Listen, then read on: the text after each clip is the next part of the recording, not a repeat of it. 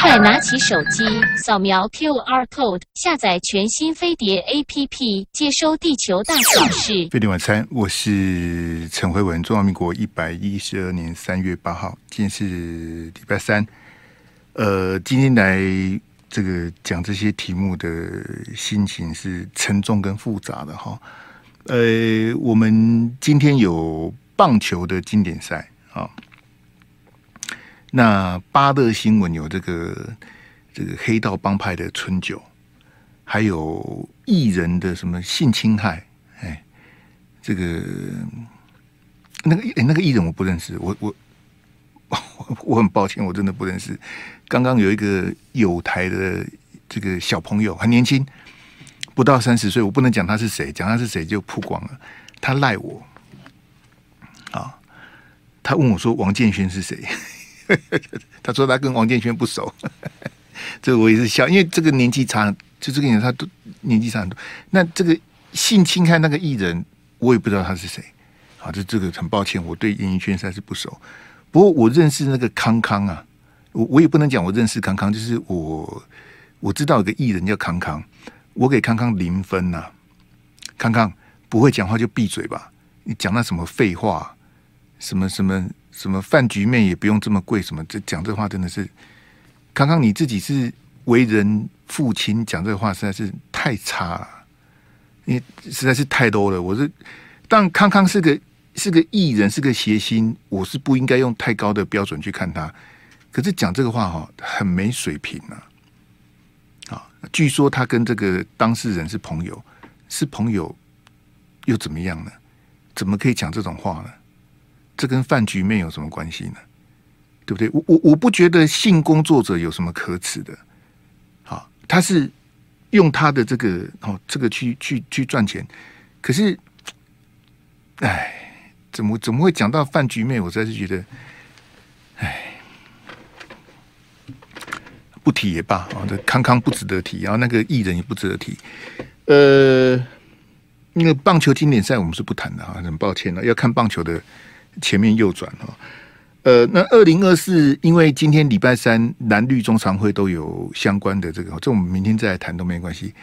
简单讲就是这个赖清德的问题在蔡英文，哈，侯友宜的问题在朱立伦，哈，各有各的问题哈。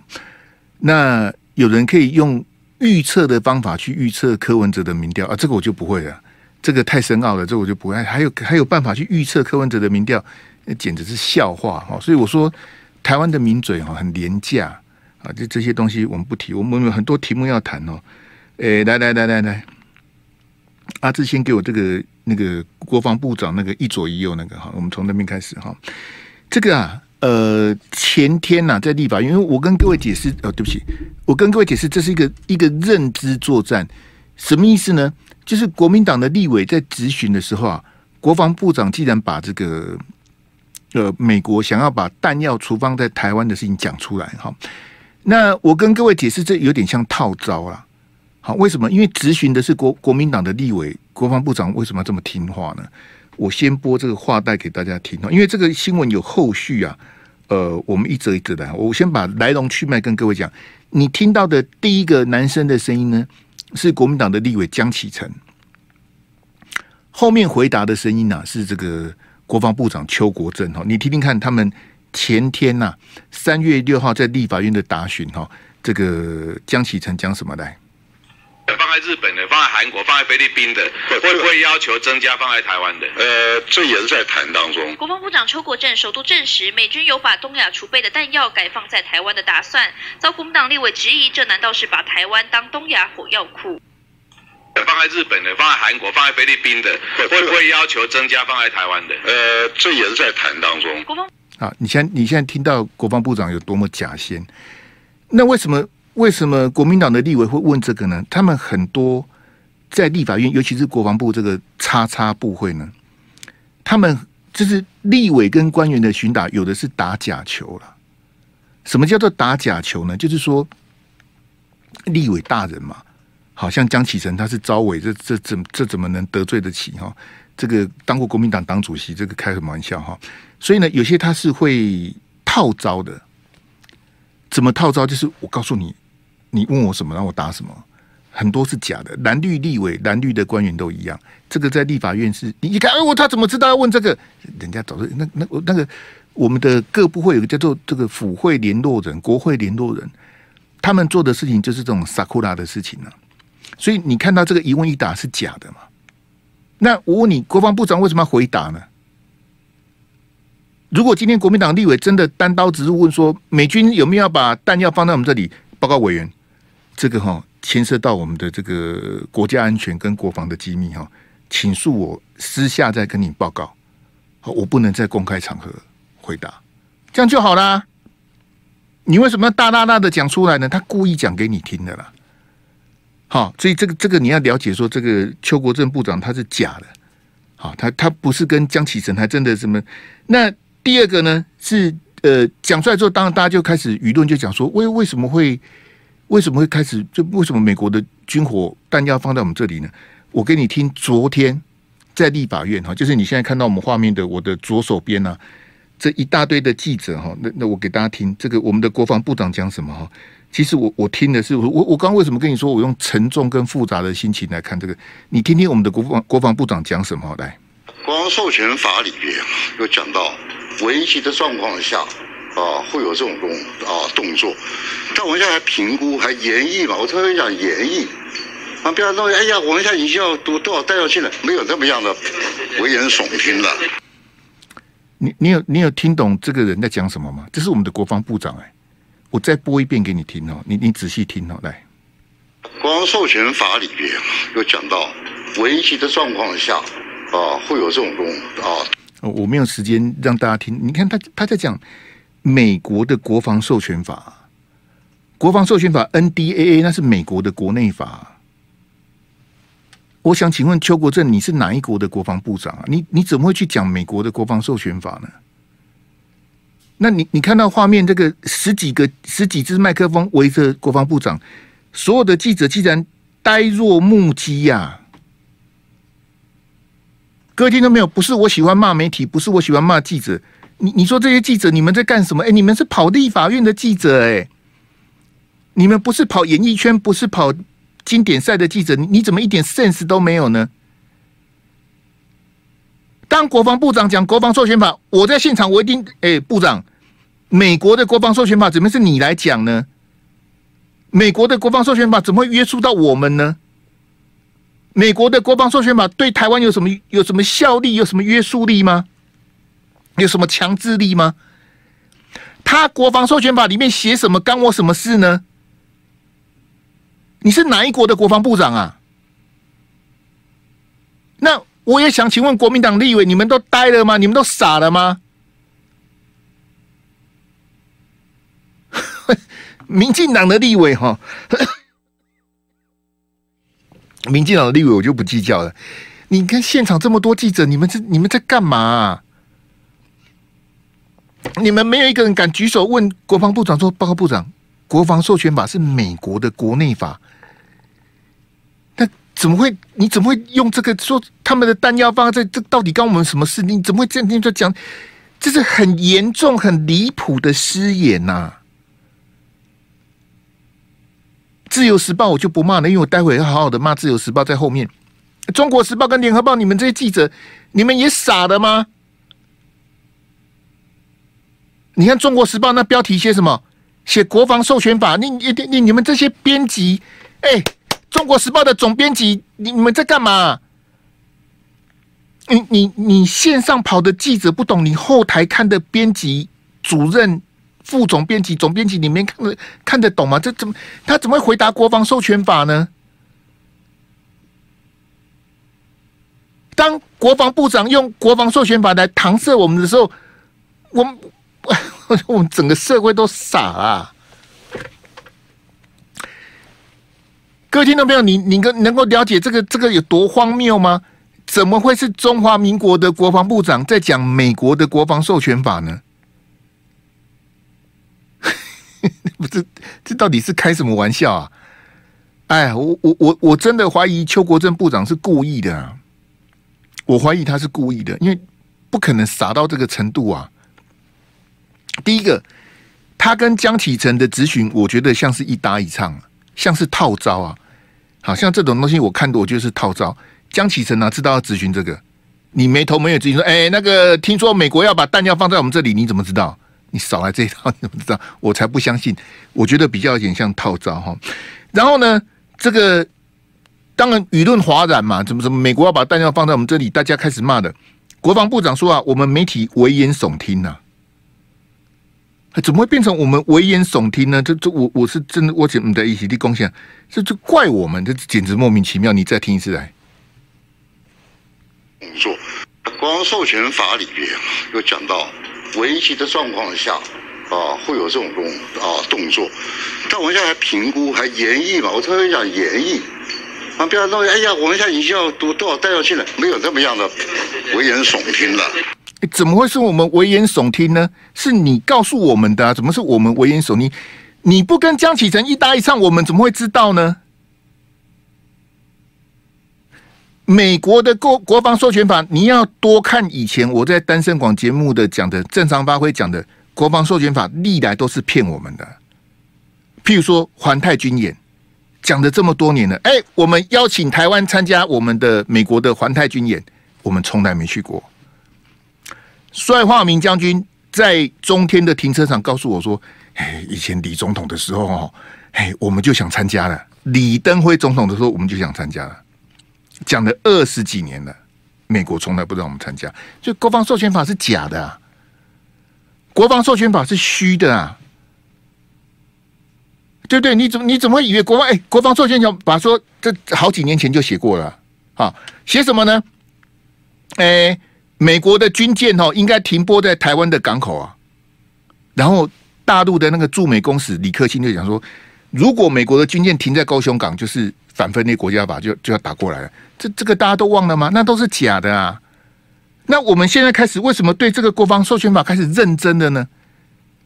哈。这这个这个真的是太莫名其妙了，我觉得这个是个套路啊！我不晓得国防部长为什么要这这样子的装疯卖傻。可是美国的国防授权法哈，真的跟我们一点关系都没有。贝蒂晚餐，我是陈辉文。今天各报哈都大篇幅的报道蔡总统啊，这个即将过境美国的事情哈。这个其实对我们中南美洲的友邦啊，其实非常的不礼貌。从以前的李登辉、陈水扁、马英九到现在蔡英文。我们这几个总统啊，每次都说，因为我们的友邦啊，这个大部分是在中南美洲啊，那非洲我们就剩下一个这个啊一个邦交国，其他都被老共给抢走了哈。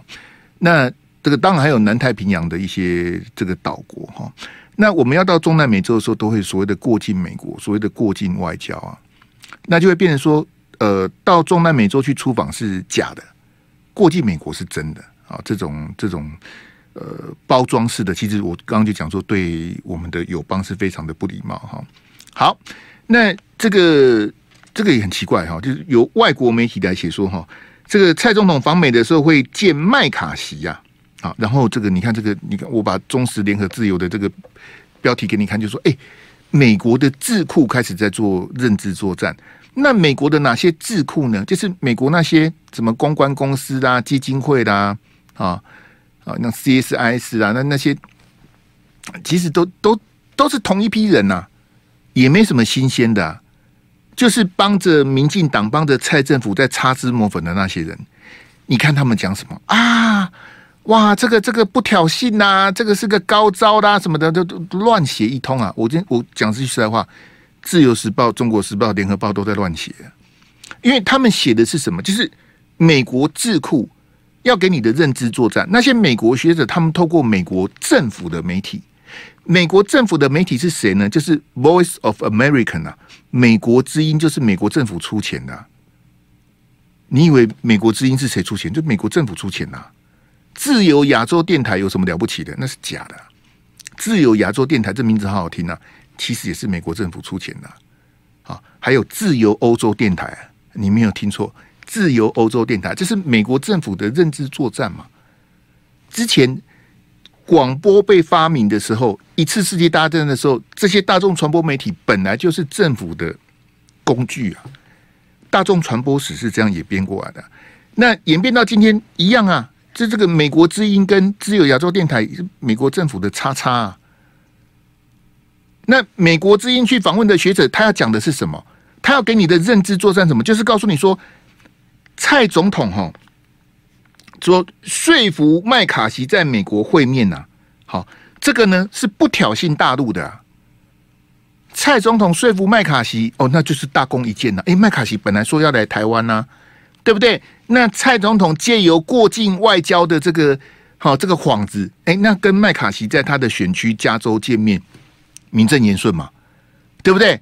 那我们蔡总统过境啊，然后麦卡锡回到他的这个选区，在加州，然后刚好两个人见面，然后聊天一下，这样有什么不行吗？好，就是蔡总统说服他，然后呢，这样子啊是不挑衅大陆的。这些美国智库的学者就开始擦脂抹粉了。蔡总统高招，好，美国这样的处理哈，大陆不应该有反应什么？这不挑衅。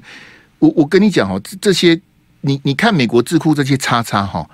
我是觉得很悲哀啦，因为如果你当一个研究员、当一个学者呢，你是靠外国政府的斗内啊为生的话，我是觉得很卑微啦，很可怜呐。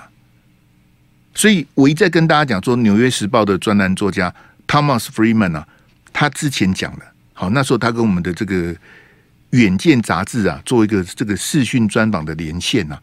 Thomas Friedman 他是普利兹奖的这个得主哈。他的一篇文章有七百多个，全世界会有七百多个媒体去引述引用，你就知道他的这个影响力。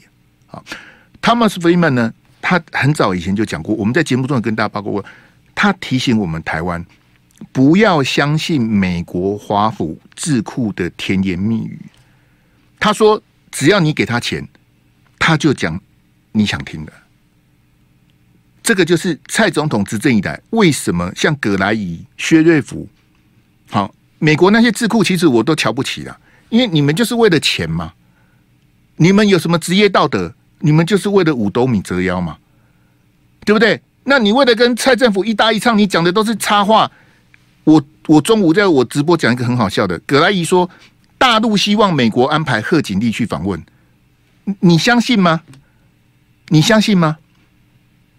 你你觉得习近平北京当局说，哎，我们很期待，哎，美国你们麦卡锡可能去台湾哈啊，你要平衡呐、你不能对台湾这么好啊，对不对？如果麦卡锡来台湾的话，你要派贺锦丽来啊啊，这样我会比较平衡一点，好不好？麦卡锡去台湾，因为麦卡锡是第三号人物嘛，啊，贺锦丽是第二号人物嘛。如果麦卡锡到台湾的话，你要派贺锦丽来访问我们北京，你觉得习近平会稀罕贺锦丽吗？你根本不了解习近平啊，邦尼格雷斯，你这什么评论啊？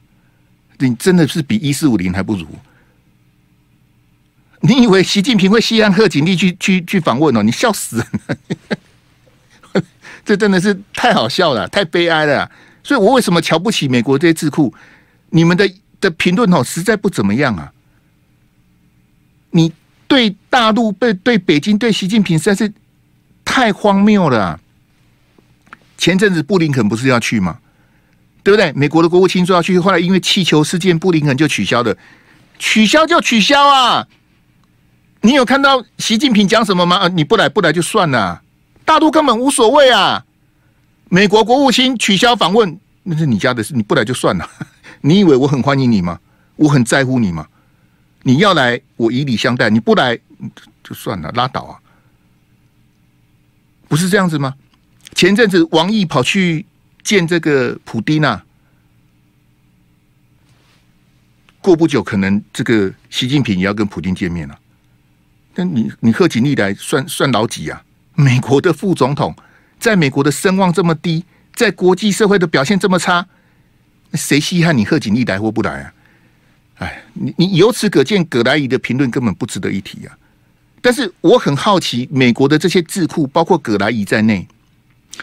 你们这些智库到底收的民进党，到底收的我们政府多少钱？那都是我们的钱呐、啊！国民党没有人在监督这个、国民党的方法是什么？像朱立伦之前去美国，朱立伦找其他的智库，因为美国的智库有分两种，一个比较偏蓝，一个比较偏绿啊。朱立伦就找比较偏蓝的智库啊，像那个布鲁金斯布鲁金斯研究所听起来很很大，对不对？其实就是一个公关公司，一个收钱的公司啊，有什么了不起的？里面一大堆官都是以前 AIT 的人啊，美国在台协会的人，卸任了没地方去，就跑去做这个啊。薛瑞福不就是这样子吗？哈，那个以前的那个什么白宫的国家安全顾问不是这样子吗？那是没没什么了不起的。这个这，哎，怎么会怎么会像这这什么蔡总统说服麦卡锡？你不要笑死人的，两边讲好的，但是呢，你看到你你你看这这这个很好玩。联合报是说希望北京能够准确解读，好，蔡英文降低紧张，好。然后，《中国时报》的大标题是说安排在加州会面，务实不挑衅。这个《中国时报》的大标题最好玩的是《自由时报》的标题也是不挑衅，有没有？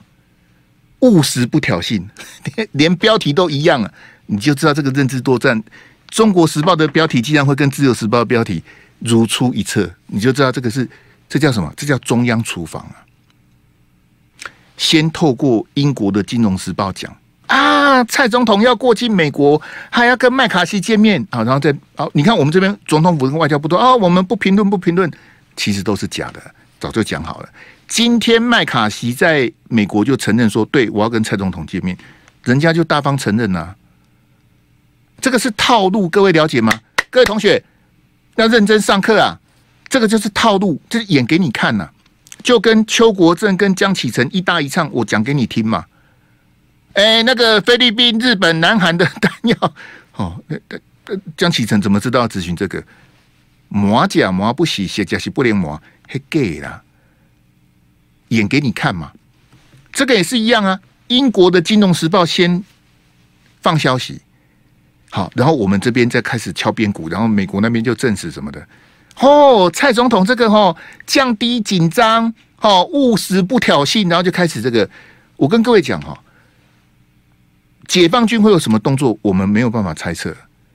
可是，你以为蔡总统以过境美国的方式跟麦卡锡见面，这个叫做不挑衅吗？是美国决定还是我们决定？都不是啊，是北京决定啊。哦，你帮习近平讲话，习近平这么有需要我帮他讲话吗？我再讲一遍，这个算不算挑衅？不是拜登说的算，也不是麦卡锡或是蔡英文说的算，是习近平说的算。他认为是挑衅，他就动作了；他认为不挑衅，你根本拿他没办法。绝对不是这些美国智库写的那些叉叉，那些都是假的啦。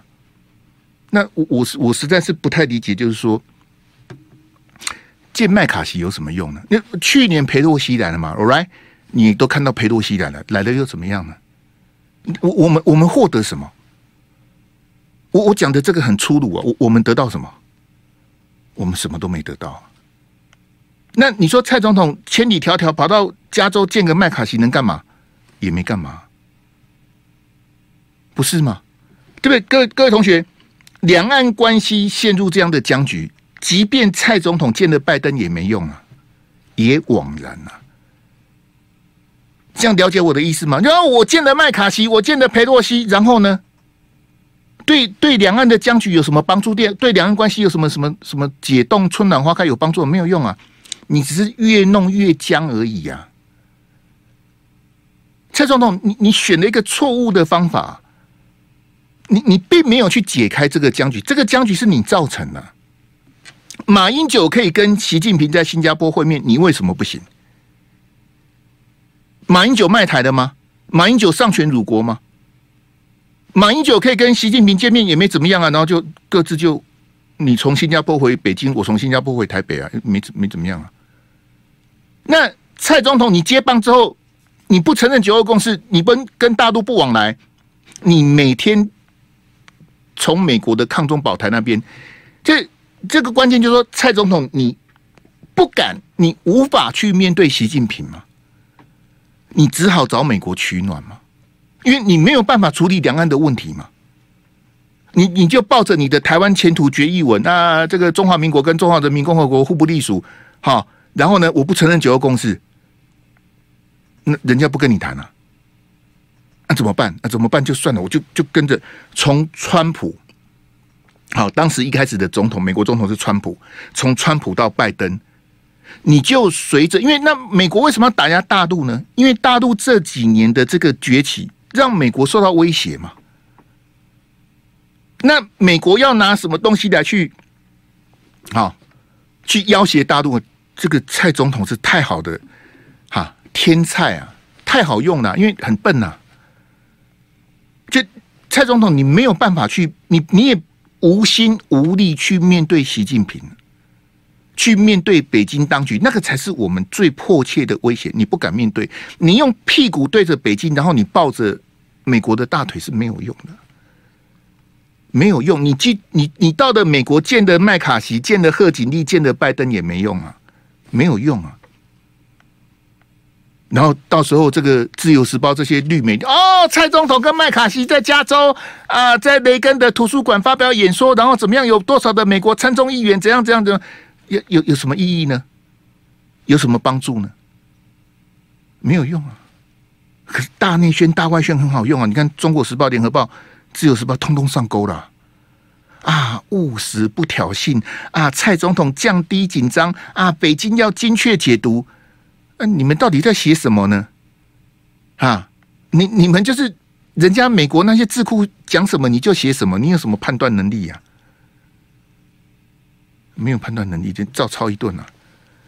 我跟你讲哦，很简单，自由亚洲电台跟美国之音写的新闻哈，我都当做是美国国务院的文宣了，就这么简单。因为他是为他是拿美国政府的钱呐，他不是商业媒体耶，他是政府出钱的媒体。你觉得美国之音跟自由亚洲电台有什么新闻自由吗？没有啊。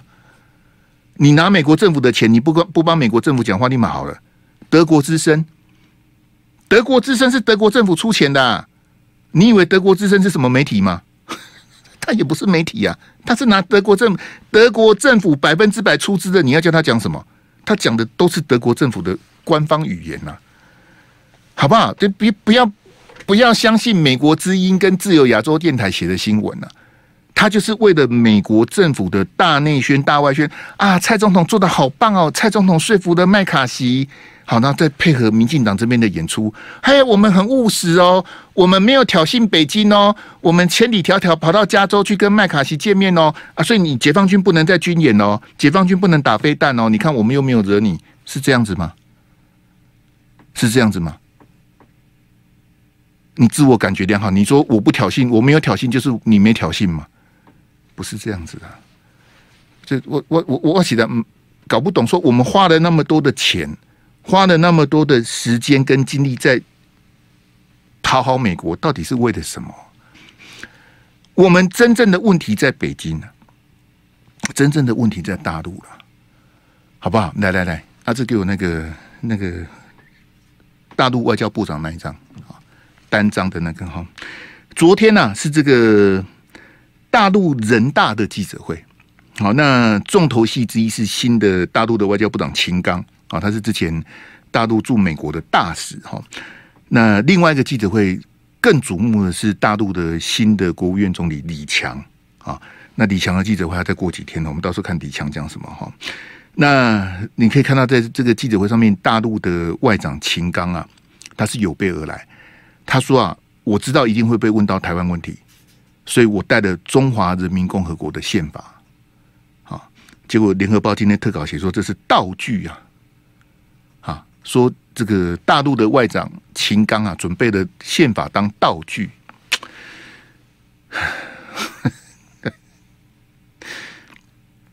我我我实在是很难解读联合报的资深记者会用用这种形容词去形容。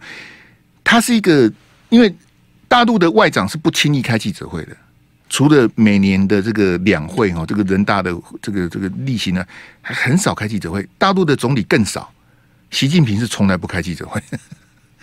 那你说这个是道具吗？我不这么认为哈，因为这个秦刚他是一个这个我刚讲嘛，他本来是驻美大使，他接大陆的外长，大陆外长不好做，不容易。特别他的前任这么的这个哈，这个王毅部长，王毅现在已经升官了，是这个中共中央外事办的这个主任，接杨洁篪的位置哈。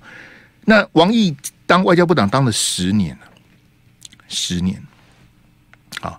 那秦刚要去接这个外交部长这个担子哦，不容易啊。好，那你说这个是道具吗？我我不要我不要这样去解读，就是说大陆除了武统跟和统之外，哈，他们这个叫做法统啊，宪法。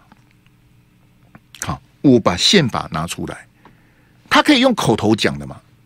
那他今天特别带了这一本中华人民共和国的宪法出来，他是要强调它的正当性跟必要性。我是有法统的，我是有宪法做我的 backup，做我的后盾呐。我今天不要跟你讲什么五统、合统，什么乱七八糟什么的。我的中华人民共和国宪法写的清清白白，台湾是中国的一部分呐。哦，呃，他他的宪法这样写，这也不是我写的啊。那你要去骂他？那你的宪法为什么把台湾写在里面？你去骂他啊？你以为你用骂的北京会理你吗？他人家的宪法就是这样写啊，那怎么办呢？飞碟晚餐，我是陈慧文。我对我们的年轻的朋友啊，他们念的课纲跟我不一样啊，当然不是他们的错，而不是他们的原罪哈，是因为这个从陈水扁政府开始，好刻意的，好这个是独派的阳谋，这也不是阴谋啊。好，你说这个就是柔性台独跟隐性台独啊。好，所以这个东西呢，其实我跟你讲哦，北京当局是。掌握的非常的透彻。我之前一直在跟大家讲说，那个政大选研中心的民调，你是台湾人还是中国人？他那个认同，他是完全崩盘了。三十年来的这样的调查，到的现在是整个到的二零二二年，现在今年二零二三嘛哈，到二零二二年原因全部崩掉，因为整个三十年来的这个两岸的这样的一个变化，特别是李登辉、陈水扁。那马英九那八年呢？这个是浪费的了，真的是浪费的啊！马英九也是个这个是历史罪人啊，这免不了的啊！哎，那现在又到蔡英文这边，我我曾经在想说哈，我们的年轻朋友，我们上礼拜在我的 YT 直播，我有问这个问题，就是说我们的年轻朋友啊，念新课纲的这些四十岁以下年轻人，有多少比例？能够大约大概的讲出了解九二共识是什么意思？你你不用把条文背出来，因为九二共识它也没有文本啊，它也不是法律条文，什么协议协定不是？就九二共识到底是什么意思？大概是什么意思？你你能够讲出个好大大大略就好了。好，你不用开始跟我背说，哎，慧文兄，九二共识就是一九九二年两会啊，在香港怎样怎样，他不不用不用不用讲那么简，不用不用讲的这么这么这么仔细，你大概知道九二共识是什么意思就好了。我很好奇，我们的年轻人有多少百分比知道大略知道九二共识啥意思？好，这是第一题。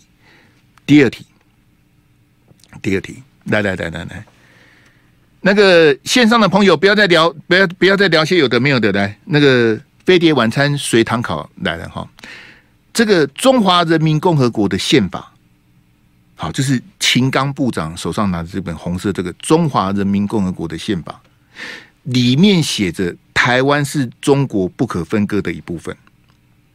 请问我们台湾念新课纲四十岁以下的年轻人，有多少百分比知道这件事？各位同学，我再重复我的问题。好，台湾是中国不可分割的一部分，是写在中华人民共和国的宪法里面。好，就是你现在画面上看到秦刚手上拿的那本宪法里面，这件事情，我们台湾的年轻人念新课纲的年轻人，有多少比例的人知道这件事？你你你你反对没关系，你赞成也没关系。我不是问你赞成或反对，你觉得我们念新课纲的这些年轻人？有多少百分比的人知道说哦，原来人家的宪法把我们写在里面？有多少人知道？啊，Alice 张两趴，林鸿柱百分之百不知道，陈冠武五趴，DO DO 零趴，还有零趴的，这个零趴也太太极端了吧？史莱姆十趴都多了，哎，郑俊龙零趴，有有有到零趴这么悲观吗？呃，约翰·科呢零趴，怎么会这样子？石俊立马零趴，哎，你们都这么悲马胜起立马零趴，不甘愿五趴，不甘愿你还你还有一点点的人气呢，五趴，这么低呀、啊？艾瑞克城两趴，不会吧？哎呦，这个还比较好一点。罗 Ken 二十趴，有有有这么乐观吗？罗 Ken 二十趴，嘿，CQ 流零趴，张达宏可能低于五趴啊！我逗啊我啊，是这样的。这这个我，我我再讲一遍，不是你赞成或反对，说这件事情。在中华人民共和国的宪法里面是写说，台湾是中国不可分割的一部分。这件事情，我们台湾的年轻人有多少人知道？恐怕知道的人是不多，恐怕大部分的年轻人是不知道。是人家是写在人家的宪法里面了。好，来来来，时间关系，我要快马加鞭哈。其实这个我们外交部跟陆委会昨天都有回应啊，都有回呛这个秦刚哈。可是呢，他们却不敢。讲宪法各表，大陆的外交部长把大陆的宪法拿出来，我们这边呢？我们这边也有外交部长，我们这边有陆委会主委啊，你为什么不不敢把中华民国宪法拿出来呢？当人家在谈中华人民共和国宪法的时候，我们就应该把中华民国宪法拿出来嘛，就是所谓的宪法各表嘛。可是各位听众朋友，我我很难过的是说，我认为大陆的外长是自豪有这个宪法是他的法统的依据，我是师出有名，我是有正当性跟必要性的。我认为大陆的外长是自豪这个宪法，可是我们台湾的绿媒啊，是在糟蹋我们的宪法，这是我今天心情最沉重的地方啊！哎，怎怎么会这样子？人家的外长是拿出他们的宪法出来。那我们这边的外交部都我会不敢讲我们的宪法，他们只是把秦刚骂一顿。哎，你怎么样？你慢慢，你这这泼妇骂街啊！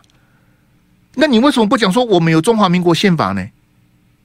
那就在同一天，昨天秦刚的记者会，昨天陆委会外交部的回应，今天自由时报总编辑的特稿是在侮辱宪法。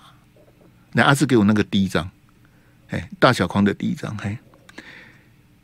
自由时报在侮辱宪法，然后国民党竟然装聋作哑，所以我是啊，我是骂国民党，我不会去骂民进党，因为民进党没什么好骂的，民进党就这德性啊。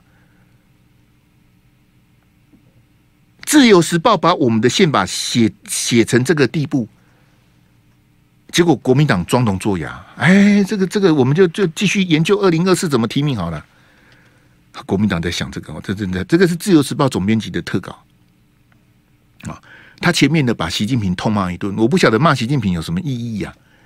还是你觉得习近平被你骂一骂之后他会怕你？这个我也觉得很奇怪。好，依照惯，因为自由时报总编辑周景文，好，我我跟各位讲，我觉得很悲哀的是说，我们历届总统大选辩论的提问都有他。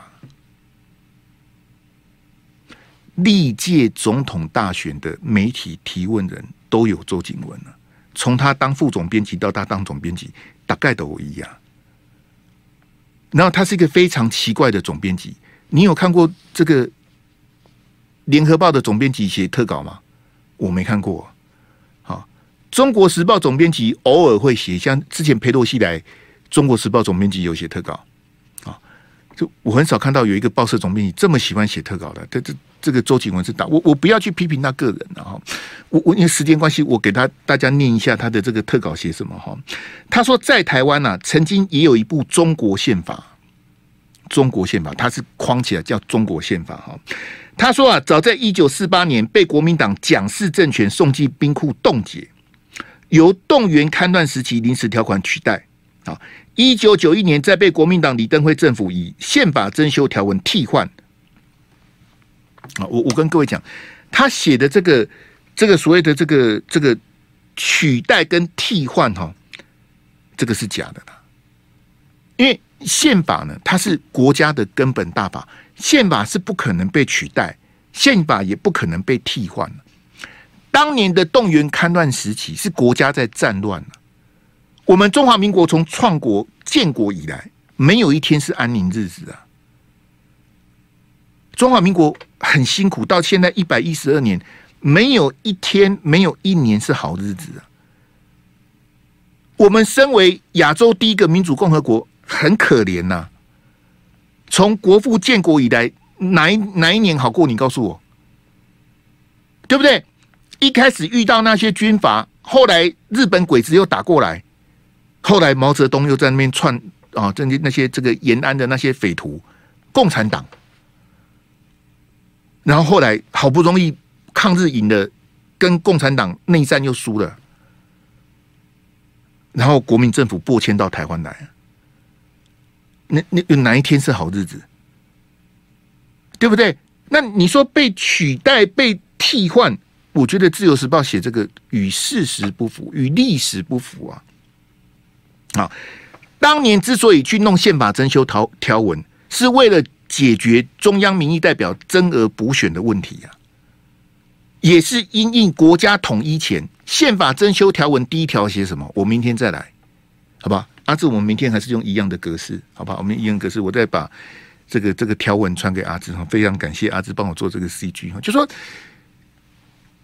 我我我比较屌的是说，周景文你是跑党政的，你不是跑体育的。我讲这些，你应该比我更熟才对啊。什么什么叫做什么什么什么被取代、被替换？然后他说宪法从来没有活过来的一天，这什么意思呢？我我就是对《自由时报》口诛笔伐，我就是直接呛周景文。什么叫做宪法从来没有活过来一天？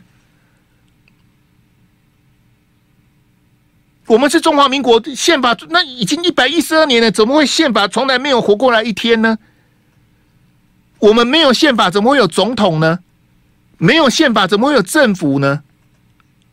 你你你到底在？我我不晓得你在干嘛？我们中华民国这么苦难，你很高兴吗？你很得意吗？你你到底是不是中华民国的国民呢？啊，阿志换第二张给我。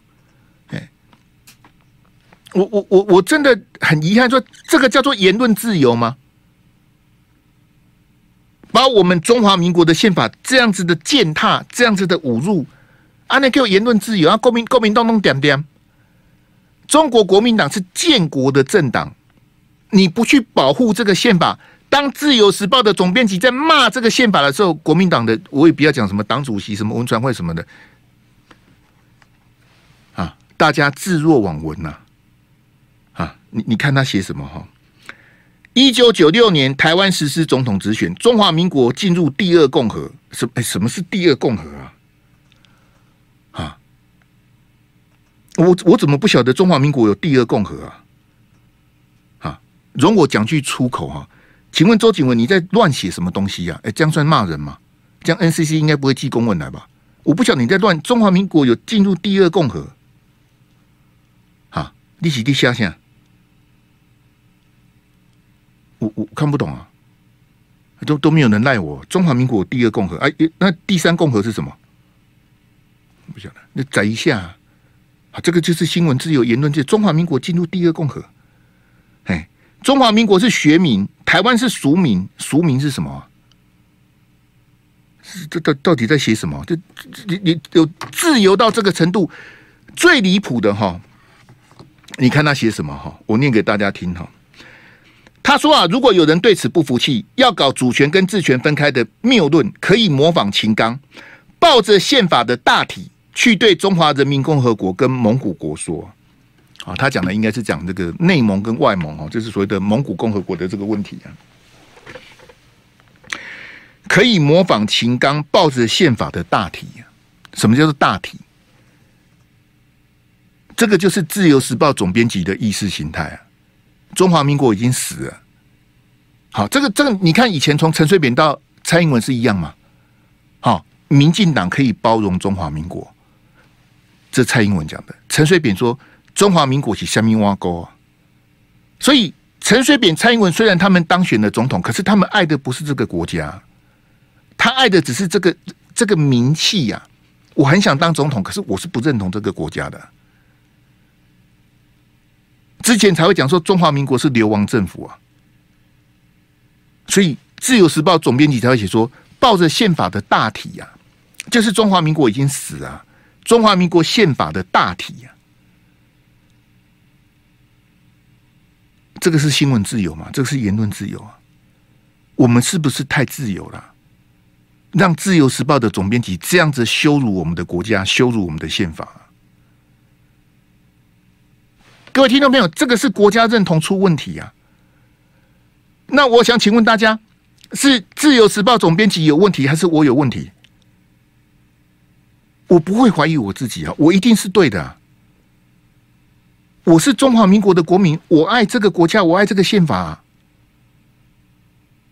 怎么会容你这这个在这边在这边践踏，在那个公开簿起背后，连大体你都你都能够写出来？阿志给我最后一标。